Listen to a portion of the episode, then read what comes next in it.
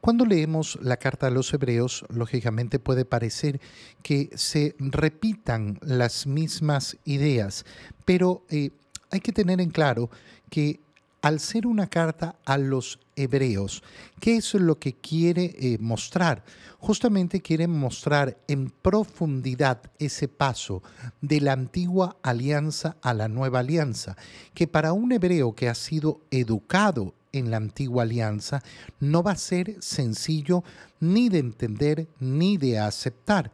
Aceptar el cambio de la configuración del modo en que se realiza el culto a Dios entender que el templo de Jerusalén ya no era el lugar central del culto, es decir, toda la radicalidad de lo que implica el cambio de la nueva, eh, nueva, alianza con respecto a la antigua alianza. Y por eso la carta a los hebreos vuelve a repetir varios conceptos para irlos profundizando de una manera distinta. Y al continuar entonces con la lectura, leemos lo siguiente, Cristo es el mediador es el mediador, es el que está en medio de una alianza nueva y con su muerte hizo que fueran perdonados los delitos cometidos durante la antigua alianza, el perdón de los pecados, no solo los delitos de la antigua alianza, eh, en cuanto que, eh, eh, ya lo decíamos la semana pasada, esa antigua alianza era imperfecta. ¿Y por qué era imperfecta? Porque el hombre no respetó la alianza. Es decir, no es imperfecta de parte de Dios, sino de parte de la respuesta de los hombres. Pero la respuesta humana de Cristo es una respuesta perfecta, es una respuesta obediente a Dios. Ahora, es importante que recordemos siempre por qué hablamos de que la muerte de Cristo significa el perdón de nuestros pecados. Porque uno podría pensar, bueno, ¿y cuál es la lógica aquí? ¿Por qué la muerte de uno va a significar mi salvación? Y eh, de lo que se trata es del ofrecimiento que ha hecho Cristo por, eh, eh, por nosotros con su sacrificio.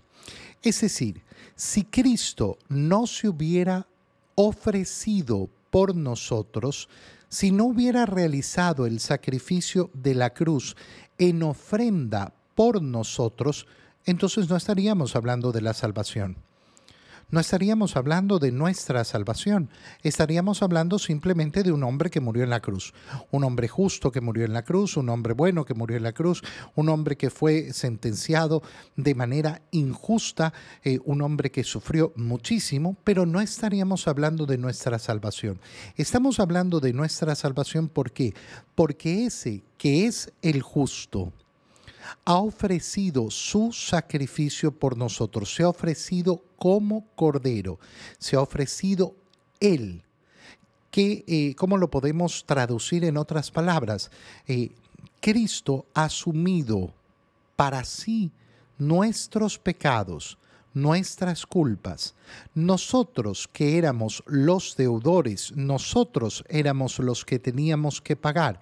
Y sin embargo ha venido Él y ha dicho, yo me encargo de la deuda de ellos. Yo me hago responsable, yo me hago no solo garante, sino que pago la deuda de ellos con mi propia sangre. Eh, con mi propia sangre. y, y esto es el proceso de nuestra salvación. ¿Para qué? Para que a través de este acto nuestros pecados sean perdonados y podamos recibir la herencia eterna que Él había prometido. Abre entonces las puertas de la salvación. Por eso, insiste la carta a los hebreos, Cristo no entró en el santuario de la antigua alianza construido por mano de hombres y que solo era figura del verdadero, sino al cielo mismo. ¿Qué es el cielo? El cielo es un lugar, no, no es un lugar físico. El cielo es la presencia de Dios, es decir, estar en la presencia de Dios. Cuando decimos que Cristo ha entrado en el cielo mismo, ¿qué estamos diciendo? Que esa humanidad de Jesús ha sido puesta a la altura de Dios.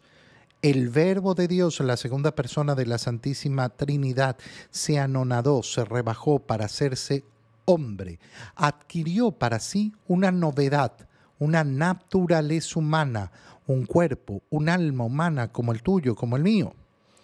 Y ahora, en su ascensión a los cielos después de su pasión y su resurrección, ¿qué ha sucedido? Que un hombre ha sido puesto a la altura de Dios. ¿Para qué? Para en presencia de Dios interceder por nosotros. Por eso es el mediador. No es eh, mediador porque simplemente eh, sí, no, sino porque es el hombre que está en la presencia de Dios. Y es Dios mismo, sí, a la vez es Dios mismo. Como Dios no podía entrar en el cielo, porque el cielo es la presencia de Dios. En cuanto a segunda persona de la Santísima Trinidad, en cuanto al Verbo, no, no, no, no, ha, perdido nunca esa condición, nunca ha estado de estar en unión con el Padre, y esto lo ha expresado con claridad nuestro Señor, el Padre y yo somos lo mismo, somos una sola cosa, siempre estamos en presencia el uno del otro, pero esa humanidad de Cristo, que eh, fue concebida en el vientre de María, que creció, que nació, que vivió durante 33 años, ha sido colocada en esa presencia de Dios. En la antigua alianza, el sumo sacerdote entraba cada año en el santuario para ofrecer una sangre que no era la suya. Cristo no entró al santuario construido por hombres porque Él mismo es el santuario y no tuvo que ofrecerse una y otra vez a sí mismo el sacrificio. ¿Por qué? Porque entonces te hubiera tenido que padecer muchas veces desde la creación del mundo. Eh, él se manifestó una sola vez, en el momento culminante de la historia. ¿Por qué el momento culminante de la historia? Porque decimos que la venida de Cristo al mundo es el momento culminante de la historia, porque no hay un momento mejor, porque no hay un momento más alto, porque no hay un momento más sublime. Y ha hecho esto, se ha manifestado una sola vez en el momento culminante de la historia para destruir el pecado con el sacrificio de sí, mismo. Y así como está determinado que los hombres mueran una sola vez y después de la muerte venga el juicio, mira cómo la carta a los hebreos lo tiene claro. ¿Cuándo vamos a ser eh, eh, eh, enjuiciados? ¿Cuándo vamos a recibir el juicio de nuestra vida? Apenas nos morimos. ¿Cuántas veces nos vamos a morir? Una. ¿Por qué? Porque tenemos una sola vida, esta vida, y después de esta vida viene el juicio.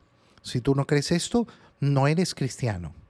Si tú no crees esto, no eres católico. No, es que yo creo en la reencarnación, no eres católico. No, no lo eres. No eres, no eres cristiano. No, pero yo sí creo en Cristo. No, mira, eh, tú puedes meter en la licuadora todo lo que quieras para hacer un batido pero eso no significa que vaya a quedar bueno ni que sea, ni que sea verdadero. Eh, eh, yo puedo meter todas las ideas que me den la gana, pero eso no constituye la verdad. La verdad es esta, que tenemos una sola vida y que al final de esa vida somos eh, enjuiciados. Y entonces así, de la misma manera como cada uno de nosotros vive una sola vida, Cristo también se ofreció una sola vez para quitar los pecados de todos.